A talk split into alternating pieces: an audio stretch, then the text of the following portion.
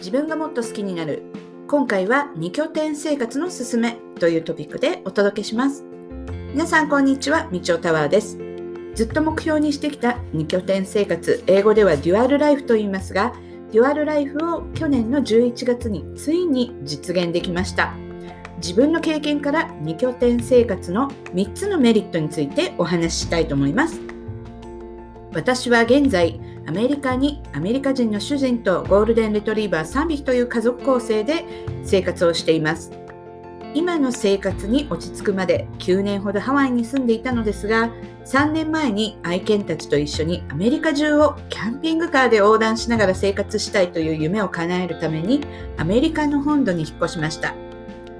お家はアイダホにありますが冬は日本の東北のように雪も降りとても寒いので冬は暖かい場所に移り住もうと2拠点生活を目指していました。去年夏はアイダホ。冬はアリゾナというデュアル生活を始めたのですがそこには本当に改めて感じる気づきがあってメリットばかりでした。今回はそのメリットをお話ししながら経験していただきたいなと思っています。では早速メリットについてお話しします。メリット1今住んでいる地域では出会えない人たちに出会うことができる。長い間長い間同じ場所に住んでいると近所に知り合いも多くなり心地よい場所ではありますよね。逆を言うと生活が平凡になり刺激のある生活でなくなってしまいます。ということは新たな気づきも少なくなります。毎日同じルーティンを繰り返して夜が来て朝が来る気づいたら年末になっていたなんて経験をほとんどの人がしているでしょう。全く違った場所で生活をすると今まで出会ったことのないような人たちに出会うことができて時に自分の人生観さえも変えることができます。価値観が違う人たちと交流することができ自分が気にしていた悩み事もどうでもよくなるなんてこともありえます。極論ですが生きるって何だろうと哲学的なことを考えるきっかけにもなったりします。先週末今住んでいるアリゾナの小さな田舎町で年に一度のボートパレードがありました。アメリカではコロナもだいぶ落ち着いてきて様々な地域でイベントごとが開かれるようになりました。今回のイベントはパレードの後にライブミュージックが流れる中ハンバーガーやホットドッグを食べながらビール片手に近所の人たちと楽しく話をしていたのですが若い頃は全く違った土地でそれぞれ仕事をしていて最終的にリタイアの地としてこの場所を選んだ人たちもたくさんいてそれぞれの人生経験を聞いているだけでも本当にいろいろと勉強になるし温かい気持ちになります。メリットに違った場所にいることで生まれるビジネスや収入。2拠点で生活していることで生まれてくるビジネスアイデアや収入源もあるということに気づきました。私たちの例で言うとアイダホに住んでいる時には可能でないことがこのアリゾナの田舎町では可能だったりします。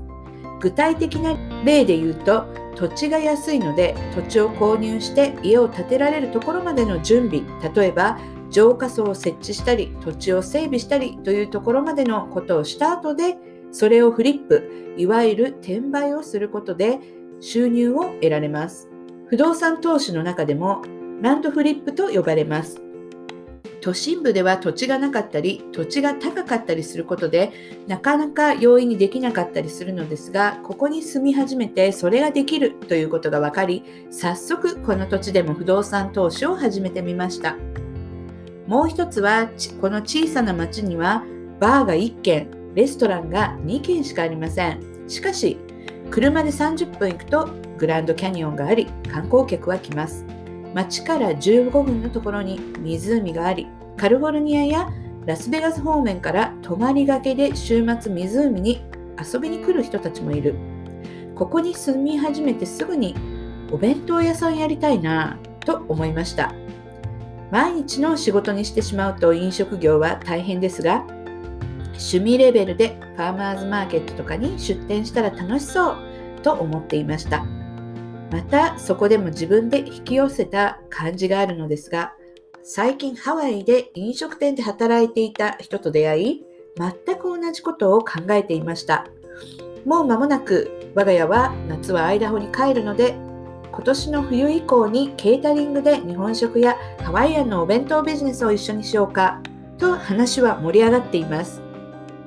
その土地土地での需要は違うので、その需要に合わせてビジネスをする仕事を見つけるのは楽しいと思えるとうまくいくと思います。メリット3、心身ともにリラックス、健康でいられる。2拠点生活をする際におそらく想定できるのは1箇所は都心部1箇所は田舎または郊外というパターンが多いと思うのですが私たちの場合アイダホで冬を過ごしていたら冬が雪が降る中ずっと家の中で過ごす生活になります。しかし今のように冬の間はアリゾナにいると寒くないので一年中ずっと快適に過ごすことができて外で過ごすことも多くなり毎朝1時間愛犬と散歩をしたり庭の手入れをしたり家の簡単なリフォームをしたりとてもアクティブに過ごすことができています。私は3年前からどこにいてもパソコン1台で仕事ができる仕組み作りをしてきたのでこうやってアイダホにいてもアリゾナにいても家族でキャンピングカーで旅をしていても仕事が可能になりました。